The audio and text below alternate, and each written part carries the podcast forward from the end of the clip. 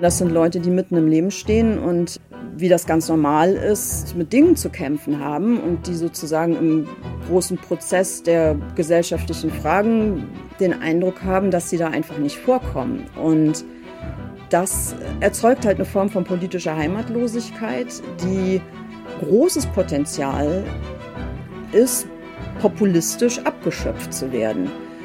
Und so leicht, finde ich, sollten wir es den Populisten nicht machen. Sagt Juli C. Cicero Politik, ein Podcast von Cicero, das Magazin für politische Kultur.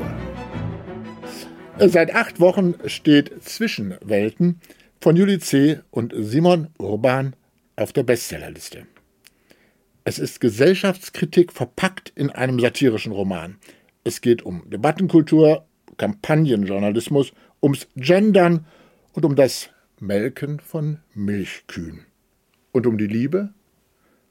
Mein Name ist Volker Riesing, ich leite das Ressort Berliner Republik bei Cicero und freue mich heute, die Autorin von Zwischenwelten, Juli C., begrüßen zu dürfen. Herzlich willkommen, Juli C. im Cicero Podcast Politik. Schön, dass Sie da sind. Ja, danke. Ich freue mich, dass ich hier sein darf. Sie haben mal gesagt, dass Sie als Kind sich als Romanfigur betrachtet haben. Was waren Sie denn? Ich war eine Heldin, eine kindliche Heldin, also vielleicht so ein bisschen was wie in der unendlichen Geschichte, nur halt als Mädchen. Ich habe mir gerne so Geschichten ausgedacht, ähm, tagtraumartig und hatte dann irgendwann auch wirklich so eine Erzählstimme im Kopf, die quasi immer auch die eigenen Gedanken dokumentiert hat. Also wenn ich jetzt zum Beispiel gedacht hätte, ich sitze gerade in der Cicero-Redaktion und mache einen Podcast, dann kam immer so, sagte sie danach, als wenn das ein, als wenn es einen Erzähler gäbe. Und das habe ich irgendwann tatsächlich auch als belastend empfunden. Das war irgendwie so ein bisschen, weiß ich nicht. Also war Schreiben dann schon ein Bedürfnis auch, oder? Ja, also Schreiben war für mich wirklich die Verlängerung dieses Tagträumens. Das hatte für mich keine andere Funktion. Ich wollte nicht, äh, dass das jemand liest. Also es war jetzt nicht sozusagen Kommunikation mit einem Leser oder so, sondern ich habe das einfach gemacht, weil ich dann noch intensiver mich in diese Fantasiewelten verlieren konnte. Durch dieses Aufschreiben hat das äh, so eine Beständigkeit gekriegt und dadurch auch eine höhere Intensität. Man hat sich, ich habe mich dann auch nicht mehr so leicht verirrt in meinen eigenen Geschichten, weil es dann ja anfing, so eine Ordnung auch zu kriegen. Aber ich habe den Eindruck, inzwischen interessieren Sie sich gar nicht mehr so sehr für Traumwelten, sondern mehr für die Realität und ihre Absurditäten. Ähm, Sie haben mal gesagt, Fiktionalität und Wirklichkeit, Unterscheidung interessiert Sie gar nicht so. Es interessiert Sie doch mehr die Wirklichkeit und wie sie sich vielleicht auch zum Schlechten verändert, oder? Ja, wobei ich sagen würde, dass quasi mein Interesse für Gesellschaft und die Freude am Schreiben eigentlich so ein bisschen aus zwei verschiedenen Quellen kommen. Also ich kann auch nach wie vor Texte schreiben, die mit Politik und Gesellschaft jetzt zumindest nicht so massiv was zu tun haben, wie es zum Beispiel bei Zwischenwelten der Fall ist. Aber die beiden Bereiche haben sich halt in den letzten Jahren auch immer stärker einander angenähert. Und es gibt ja auch eine Riesenschnittmenge. Also ich sag mal, durch die fiktionale Beschäftigung mit aktuellen Fragen kann man vielleicht manchmal sogar noch mehr sagen oder vielleicht auch ambivalentere Sachverhalte ausdrücken, als wenn man jetzt zum Beispiel ein Essay schreiben würde, der ja doch einfach immer ein bisschen eindimensionaler ist. In Zwischenwelten gibt es den Journalisten und die Bäuerin. Sind Sie dann in beiden Figuren drin und identifizieren sich mit beiden? Das mache ich tatsächlich eigentlich immer in meinen Büchern. Auch ganz unabhängig davon, ob jetzt die äußeren Parameter mehr nach Juli C. klingen oder nicht. Ja, also natürlich bin ich eine Frau, habe ein bestimmtes Alter und einen bestimmten Wohnsitz. Das heißt aber quasi nicht, dass automatisch Figuren, die da Übereinstimmung haben, mir jetzt näher sind. Ich muss mich mit den Hauptfiguren, das gilt nicht für alle, bei Nebenfiguren ist es oft dann auch nicht so intensiv, aber ich muss mich da wirklich so reindenken können, dass ich das Gefühl habe, ich kann die Gedanken, aber auch die, die Psychologie, die ganzen Reaktionen, die Affekte, alles, was in der Figur sich abspielt, fast schon am eigenen Leib nachvollziehen, weil ich sonst nicht das Gefühl habe, dass es stimmig ist. Also ich kann es an nichts überprüfen, außer an mir selbst sozusagen. Ich muss es ausprobieren, ob es funktioniert. Vielleicht äh, hat man das Gefühl, dass bei allen Figuren, auch bei den schrill gezeichneten und auch satirisch überhöhten Figuren doch eine äh, große Liebe der Autorin zu den Figuren durchscheint. Eigentlich mögen sie alle ihre Figuren, selbst die Verrückten.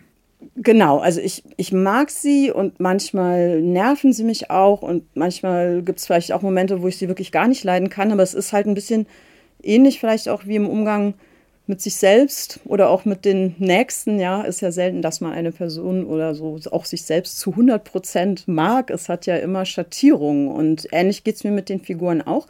Aber was Sie sagen, ist tatsächlich richtig und mir auch wichtig. Was mich gar nicht interessiert, ist quasi Figuren zu schildern, die ich sozusagen nur denunzieren könnte oder wo ich nur abfällig darauf runterschauen könnte. Also das hat immer eine Augenhöhe.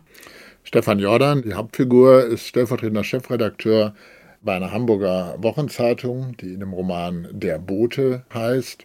Unschwer als Parodie auf die Zeit zu erkennen. Man wundert sich, wie gut sie die Innereien der Zeit kennen und es ist manches sehr amüsant, dieser Stefan Jordan erlebt, wie seine Zeitung eigentlich zum Kampagnenblatt von Klimaaktivisten wird. Ist das eigentlich für Sie eher eine Dystopie oder eine Wirklichkeit?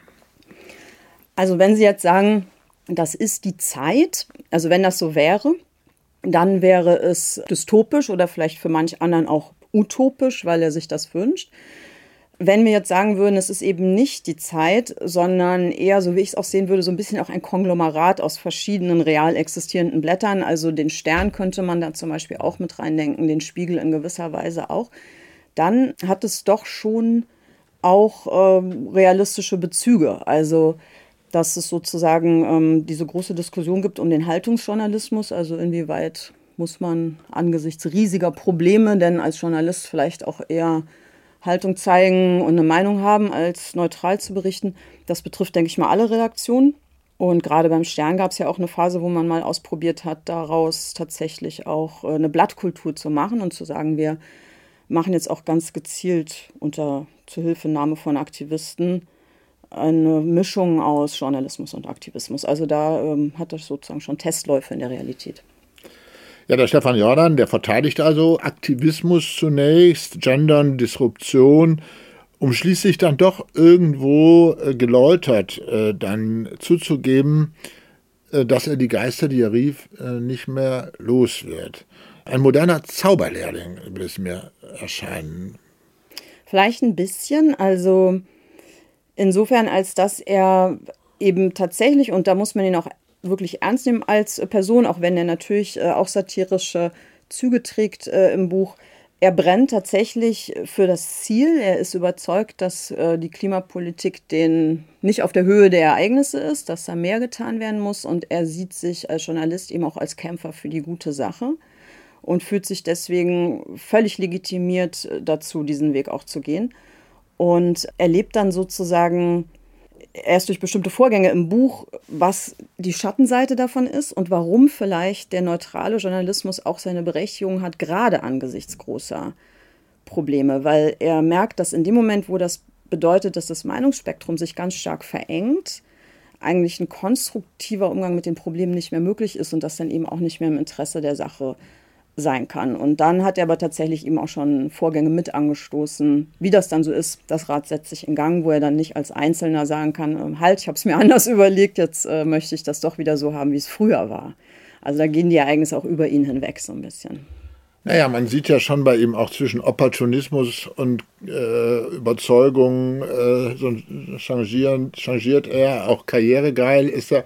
Also Sie ja. beschreiben das ja eigentlich äh, ganz schön, dass halb zog es ihn, halb sank er hin. Also mit den Überzeugungen ist das auch so eine Sache, sie passen auch in seinen Karriereplan, oder?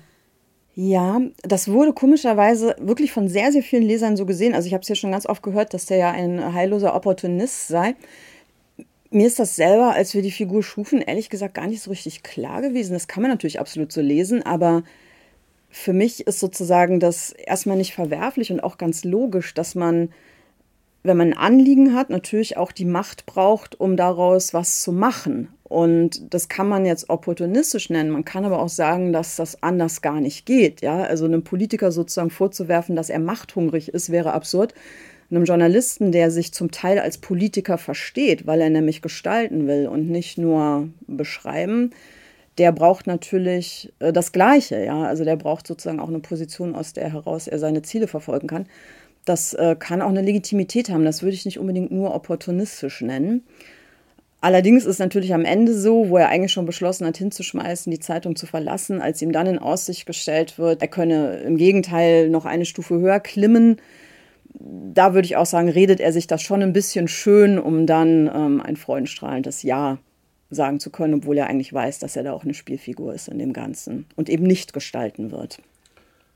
Aber gerade im Bereich äh, Klimaschutz ist dieser Aktivismus ja häufig sehr irrational. Wenn wir den Klimawandel als große Herausforderung sehen, dann steht auf der anderen Seite ein Aktivismus, der irrational und wenig durchdacht häufig erscheint.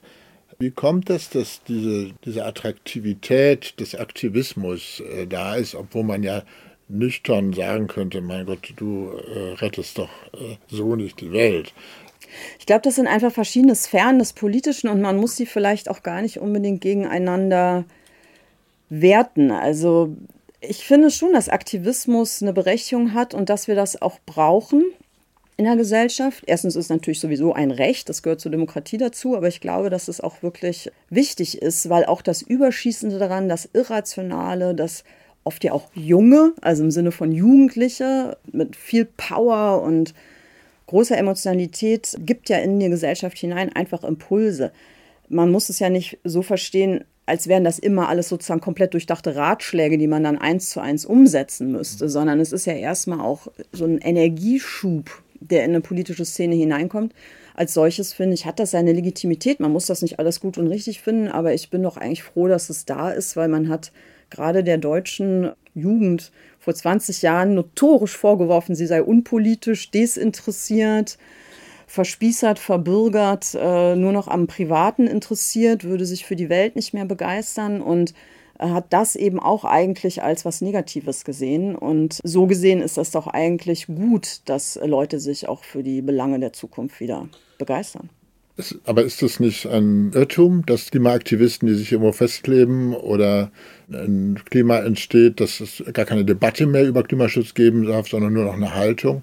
Das ist eben gar nicht politisch. Das ist gar keine politische Jugend. Das ist eine, mhm. eine, eine moralisierte Jugend, die nicht Probleme lösen will, sondern in Gut und Böse einteilt. Ja, das ist aber erstens, finde ich, nicht notwendig mit Aktivismus verknüpft. Also ich kann mir einen Aktivismus vorstellen, der diskussionsbereit ist und ich kann mir einen Aktivismus vorstellen, der sagt, nein, darüber gibt es nichts zu diskutieren, das muss so und so gemacht werden. Die erste Form wäre mir natürlich lieber, klar, weil ich äh, großer Fan von jeder Form von Debatte immer bin, sie als absolut wichtig empfinde. Ähm, aber auch bei der zweiten stark moralisierenden Form müssen wir uns einfach nur zurückerinnern, um nicht auch immer zu glauben, wir hätten es jetzt sozusagen mit neuzeitlichen und völlig neuen Phänomenen zu tun. Also wir finden auch in den 60ern, in den 70ern in unserer bundesrepublikanischen Vergangenheit Phasen, da war Politik so hochmoralisiert äh, auf den jeweiligen Seiten eines bestimmten Spektrums, dass man denen sozusagen das Gleiche hätte vorwerfen können. Und wir sagen im Rückblick aber trotzdem, das, waren sozusagen, das war das Einleitungsgetöse auch für Entwicklungsschritte innerhalb einer Gesellschaft, die dann hinterher ja, wird nicht so heiß gegessen wie gekocht, synthetisch rausgegangen sind aus dieser Phase und nicht unbedingt uns alle ins Verderben gestürzt haben. Also wenn das im Aktivismus stattfindet, an der Stelle, finde ich das nicht so problematisch. Problematisch finde ich, wenn das in den Redaktionsstuben stattfindet, weil das finde ich, das meinte ich mit den verschiedenen Sphären, das sind unterschiedliche Orte. In der Redaktion, finde ich, muss freie Rede möglich sein und im Parlament muss sie das sein. Das sind die Räume für den Diskurs. Einen Aktivisten würde ich jetzt nicht unbedingt verpflichten dazu, dass er immer differenziert, sachlich, durchdacht und komplett integrativ diskutieren muss. Also das ist vielleicht auch gar nicht seine Aufgabe. Ja klar, aber wenn die allgemeine Debattenkultur schon so eine Moralisierung erreicht hat, dann schwappt das eben in Redaktionen über. Und der Kulminationspunkt in Zwischenwelten ist dann eine Rassismusdiskussion, eine, wo dem Chefredakteur Rassismus vorgeworfen wird wegen einer leichtsinnigen Äußerung in einer Redaktionskonferenz. Genau, wegen eines und, stummen Scherzes eigentlich, den er gemacht hat. Ja. So, und äh, da scheitert dann doch Aktivismus, wenn es sozusagen gar nicht mehr um wirkliche Probleme des Rassismus geht, sondern äh, nur noch um Scheindebatten, um uh, übermoralisierte Begriffsglauberei. Genau, da bin ich total bei Ihnen. Nur würde ich halt ein bisschen anders als Sie sozusagen nicht ähm, den Aktivismus als den Schuldigen oder auch nur die Wurzel des Problems sehen. Ich glaube, das sind zwei verschiedene Dinge. Also die Frage, was Aktivisten tun, wofür sie sich einsetzen und mit welchen Mitteln, ist nicht die gleiche Frage wie, nach welchen Parametern entscheidet man innerhalb jetzt zum Beispiel einer Redaktion über das Wohl und Wehe von Mitarbeitern, über die Frage, was darf gesagt werden und was nicht. Weil die Angst davor, sich zum Beispiel falsch zu äußern oder zu einem Thema eine Meinung zu vertreten, von der man glaubt, die sei momentan eben nicht die richtige oder populäre oder sie sei irgendwie kritisch, äh, was einen dann geistig einengt. Das ist nicht die Folge aus meiner Sicht des Tuns und Wirkens von Aktivisten, sondern ich sehe das eher als sozusagen einen breiteren Mentalitäts- oder einen zeitgeschichtlich epochalen Zustand, in dem wir gerade sind. Ja, also nicht quasi, es gibt hier so die heißblütigen politischen Aktivisten und die haben sich so in ihrem Wirken ausgebreitet in die ganze Gesellschaft und uns alle verändert. Ich glaube nicht, dass das so war. Sondern? Umgekehrt. Ah, okay. Und was, wie, wie ist dieser allgemeine Zeitstrom? Ich würde den eher so beschreiben, dass wir eine Phase durchlaufen haben, die wahrscheinlich begonnen hat mit dem Ende des Kalten Krieges. Das war, glaube ich, für uns eine wahnsinnige Zäsur, eigentlich ja erstmal ein hoffnungsvoller Moment, dann aber letztlich auch eine Zäsur, die uns aus einer relativ geordneten, vergleichsweise sozusagen überschaubaren, weil irgendwie bipolaren Welt mit einem klaren Für und Wider in eine Situation entlassen hat, wo tatsächlich sowas wie Orientierungslosigkeit, die Frage, wo wollen wir eigentlich hin, was sind eigentlich die nächsten Formen von Gesellschaft, worauf läuft sich das alles hinaus, gibt es noch unendliche Beispiele, Rollen, die sich aufgelöst haben, Religionen, die säkularisiert wurden. Also sehr viele festgefügte Muster sind einfach in diesem Zeitraum abgebaut worden oder im Rückzug gekommen. Und das hat die Menschen, glaube ich, hinterlassen mit so einem Unsicherheitsgefühl, was toxisch dann wird, weil Leute brauchen so ein bisschen klare Ansagen für sich und ihr Leben. Und ich glaube, dass eher in so einer verbreiteten Gefühl von Unsicherheit und dadurch auch Zukunftsangst so eine Sehnsucht gekommen ist, die Dinge wieder klar ordnen zu können. Es gibt richtig und falsch, es gibt gut und böse, es gibt den einen Weg. Ja, was ganz problematisch ist in Demokratien, weil wir natürlich eigentlich ja sagen, es gibt nicht den einen Weg, sondern es ist immer alles Verhandlungssache. Also das passt nicht gut zur Staatsform. Ich glaube aber tatsächlich, dass so eine Art jetzt sehr verknappt dargestellte Mentalitätsgeschichte der Grund ist für das, was wir erleben. Und der Aktivismus sozusagen da hineinkommt, sich das natürlich zu eigen macht, es auch befördert und so weiter und so fort. Aber ich glaube nicht, dass er die Ursache ist. Aber wir haben also eines mit einer Diskursverengung zu tun. In diesem Schwarz-Weiß, das haben Sie beschrieben. Sie sind ja auch selbst äh, immer wieder Gegenstand von Berichterstattung. Wie haben Sie denn jetzt zum Beispiel die Auseinandersetzung äh, um Ihren Roman erlebt? Oder auch Ihre Äußerung zum Ukraine-Krieg, wo Sie sich kritisch zu Waffenlieferungen geäußert haben. Wie haben Sie da die Diskurse erlebt?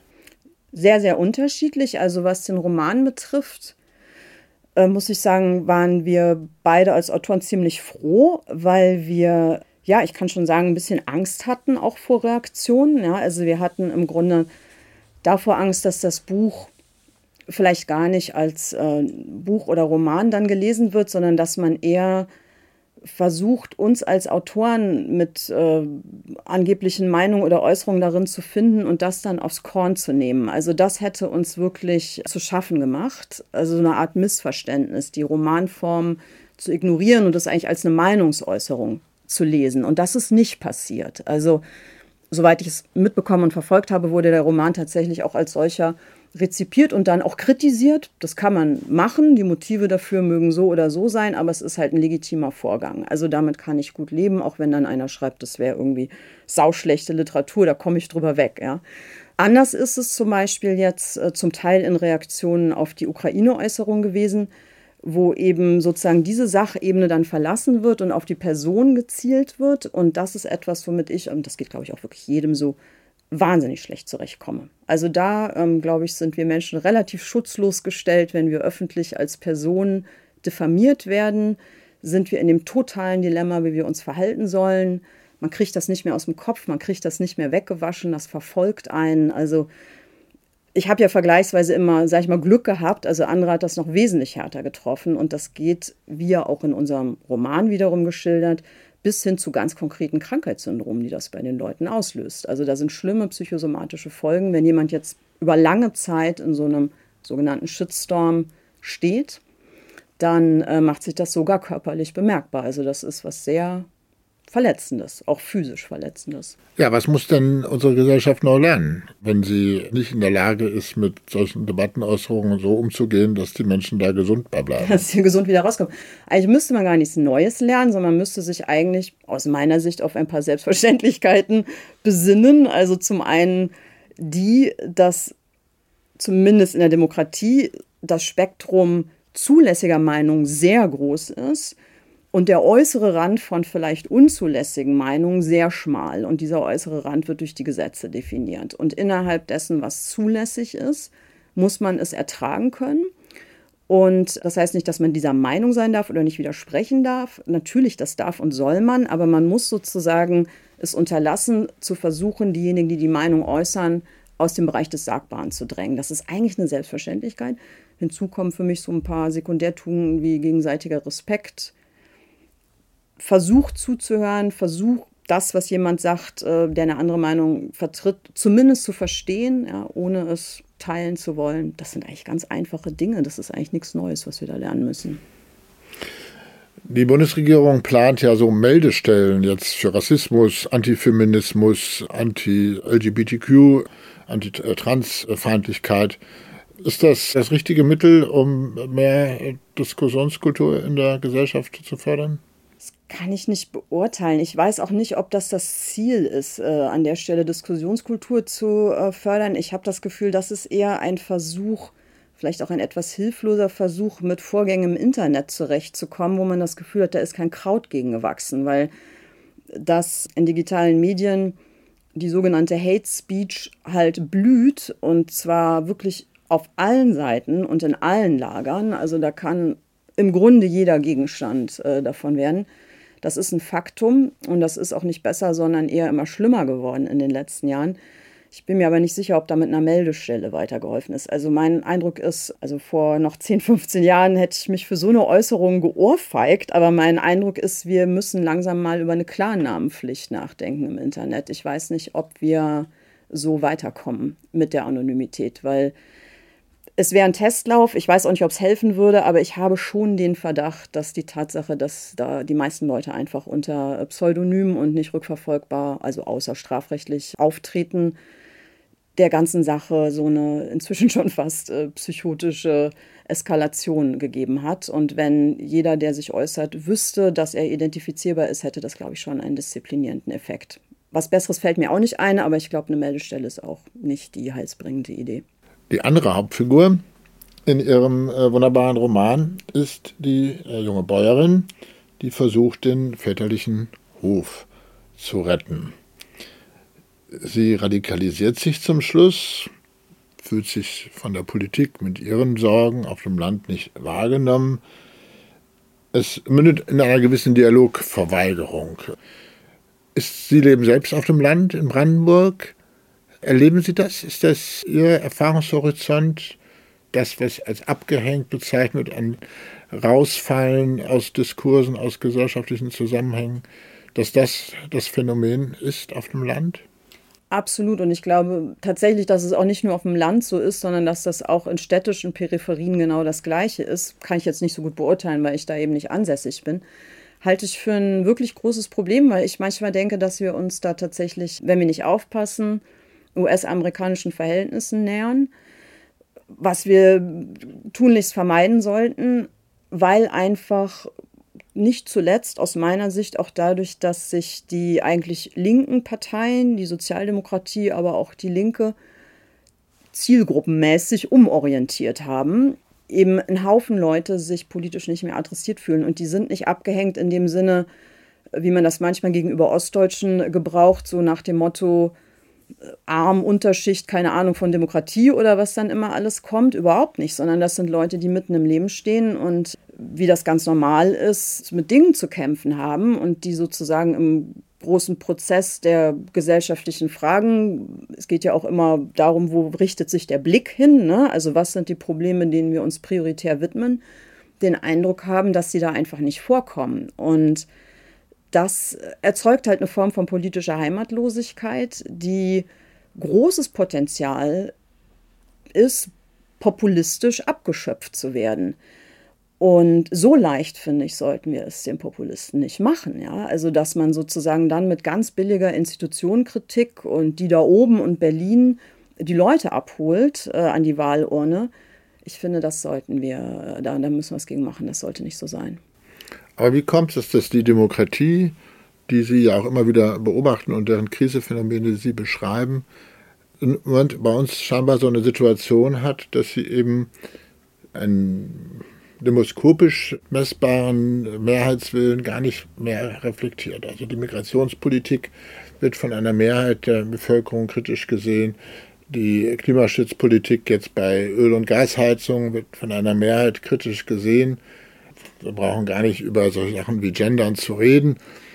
Also es scheint doch dieses äh, Phänomen zu geben, dass sich da was abgekoppelt hat. Äh, was politische Meinungsbildung in Berlin Mitte angeht und was offenbar äh, politische Auffassung in, in, der Fläche ist. Oder ist das zu dramatisch? ich glaube, es ist ein bisschen zu dramatisch, weil ähm, es sich natürlich nicht komplett abgekoppelt hat und weil man ja auch nicht jetzt grundsätzlich so einfach sagen kann, die Mehrheit der Deutschen ist für eine andere Migrationspolitik und gegen Klimapolitik. Das, das stimmt ja natürlich so nicht. Natürlich also das sind ja Schattierungen, Gruppen, die sich wiederum, wie das ganz normal ist. Also das Meinungsspektrum ist äußerst divers.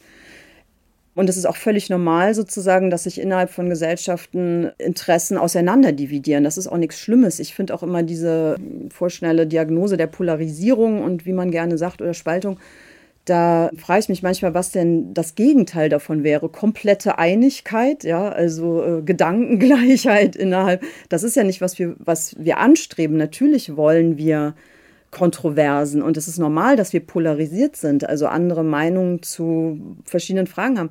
Ich glaube tatsächlich, dass das Wichtige eben ist für eine gesunde Demokratie, dass sich diese Meinungsgruppen repräsentativ wiederfinden können, weil das ist nun mal unser System. Wir wollen nicht das Einzelne losgehen, die Sache selbst in die Hand nehmen oder so, sondern wir wollen das parlamentarisch repräsentiert haben.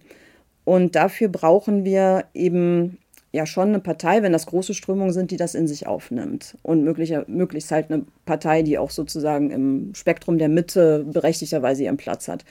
Und da war eben schon die Linke über lange Zeit ja für bestimmte Gesellschaftsschichten einfach, ja, die Projektionsfläche. Also das waren. Meinen Sie jetzt die linke Partei oder meinen Sie die meine äh, Sozialdemokratie? Ja. Ursprünglich war es ja mal jetzt im alten Westen sozusagen die SPD als sozialdemokratische Partei. Dann gab es Abspaltungen und dann hat sich das so entwickelt, dass wir jetzt halt zwei Parteien auf der linken Seite haben, äh, die Linke und die SPD die aber beide, finde ich, doch ein ähnliches äh, Problem entwickeln, sich nämlich zu akademisieren. Ja, also auch bei ihrem politischen Personal, was früher bei der SPD ganz klar auch aus mittelständischem Bereich oder Arbeiterschichten kam, jetzt eigentlich nur noch auf Akademiker zu setzen. Damit geht es schon los. Ja. Wie groß ist dann die Anknüpfung an die Leute, die sie eigentlich ursprünglich mal wählen sollten, wenn da überhaupt keine ähm, auch biografischen Gemeinsamkeiten mehr sind und eben auch dadurch äh, bei der Themensetzung. Und wenn das passiert, dann glaube ich, ähm, haben wir eben zwar keine Polarisierung, aber wir haben sozusagen eine Gruppe, die sich politisch nicht mehr wiederfindet. Nicht, weil sie bei bestimmten Fragen jetzt anderer Meinung ist, sondern weil ihre persönlichen Anliegen nicht so stark sichtbar sind im politischen Spiel. Haben Sie das dann auch selbst erlebt? Haben Sie das Gefühl gehabt, dass zum Beispiel die Kritik äh, an einer möglichen Impfpflicht, die Sie ja geäußert haben, marginalisiert wurde, medial und auch politisch?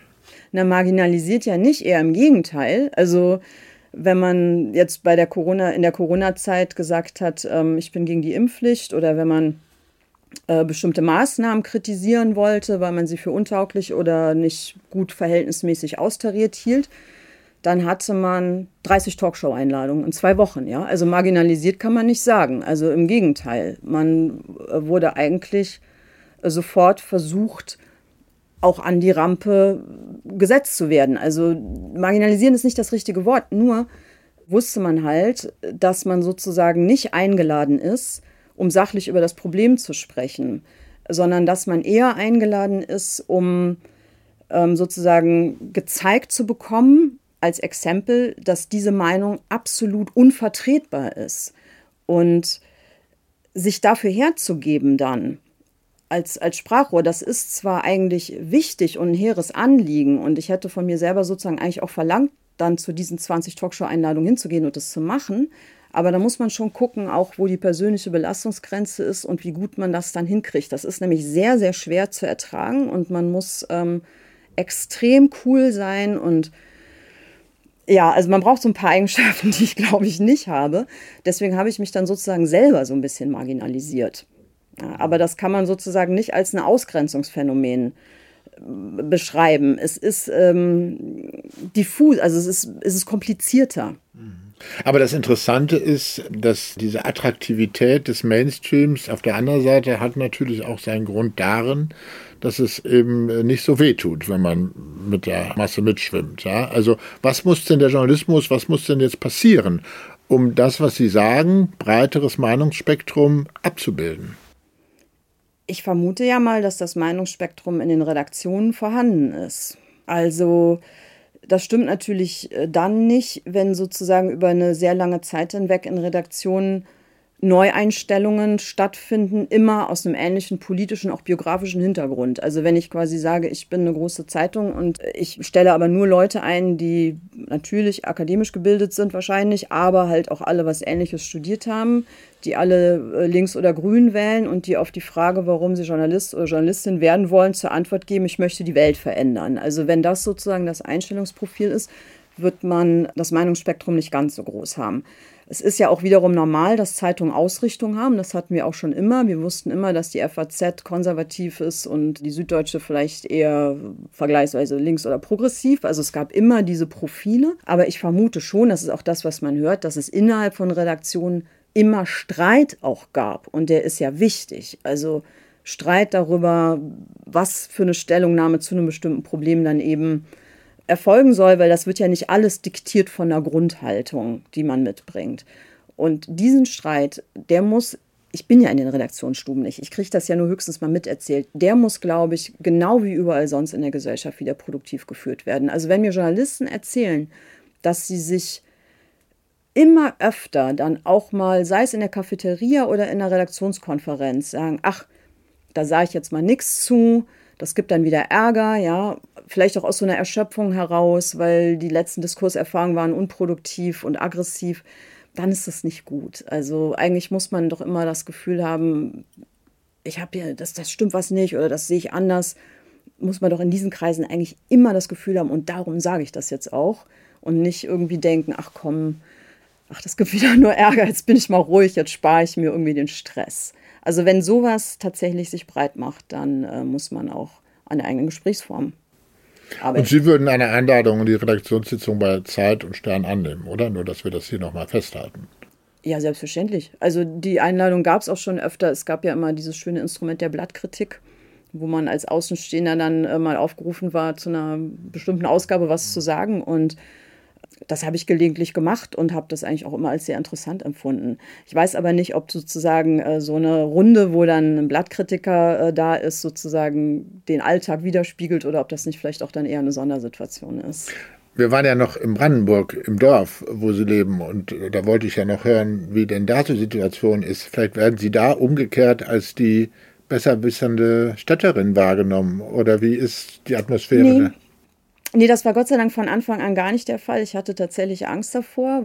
Ich bin ja nicht nur Städterin und besserwissend, ich bin ja auch noch Wessi und äh, dann auch noch so eine Art Künstlerin. Also ich bin schon so ein bisschen als das andere Ende der Fahnenstange irgendwie dahin gezogen in, in sämtlichen Segmenten.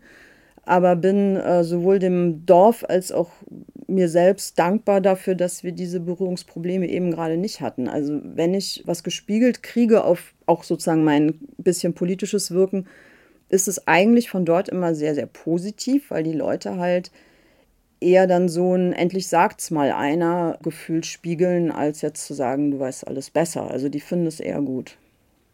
Welche Rolle hat denn überhaupt das Private? Auch in den Romanen habe ich mich gefragt. Ist das Private dann am Ende doch eigentlich immer nur die Langeweile. Tatsächlich ist der Journalist, äh, hat ja gar kein Privatleben, der lebt ja nur in seinem, das ist ja auch sehr realistisch, lebt nur in seiner Redaktionsstube.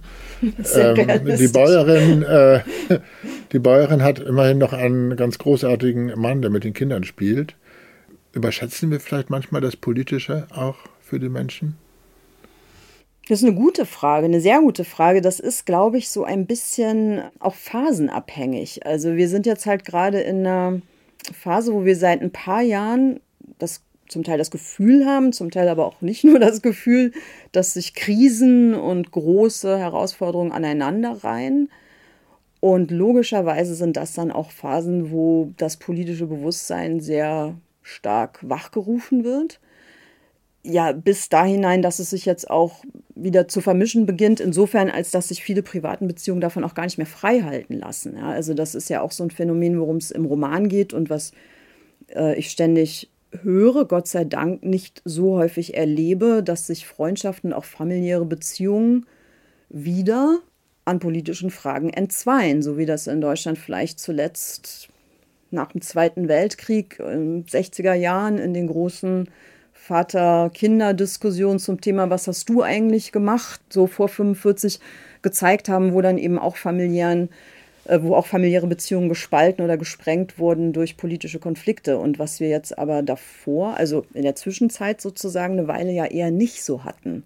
Also meine Generation hat sich mit ihren Eltern nicht auf diese Weise auseinandergesetzt. Und auch Freundschaften und so habe ich nicht als unpolitisch erlebt, aber nicht als den Ort, wo man diese Konflikte so aggressiv ausgetragen hat. Also man hat sich eher verständigt darüber und unterhalten, aber es war sozusagen kein Schlachtfeld. Und in den letzten Jahren hat sich das auch, finde ich, wieder so stärker vermischt. Also der, politische Kampf und die private Beziehung. Klar, da hat man ja in dem Roman also ich hatte da im Roman ja doch dann die Hoffnung, dass die Liebe wenigstens äh, uns hilft. Mhm. Ähm, das ist dann doch auch nicht der Fall. Also die hätte aber sein können bei den beiden. Ja. Hätte sein können. Also ich finde, so, so unterschiedlich die sind in ihren Lebenswelten und in ihren politischen Auffassungen, die verbindet doch eine ganze Menge. Allein dadurch, dass die sich eben auch schon kannten, bevor jetzt alle diese Fragen so relevant geworden sind. Die beiden Figuren kennen sich aus der Studentenzeit, die verbindet viel. Und ich würde es durchaus so sehen, dass sie eine absolute Chance gehabt hätten.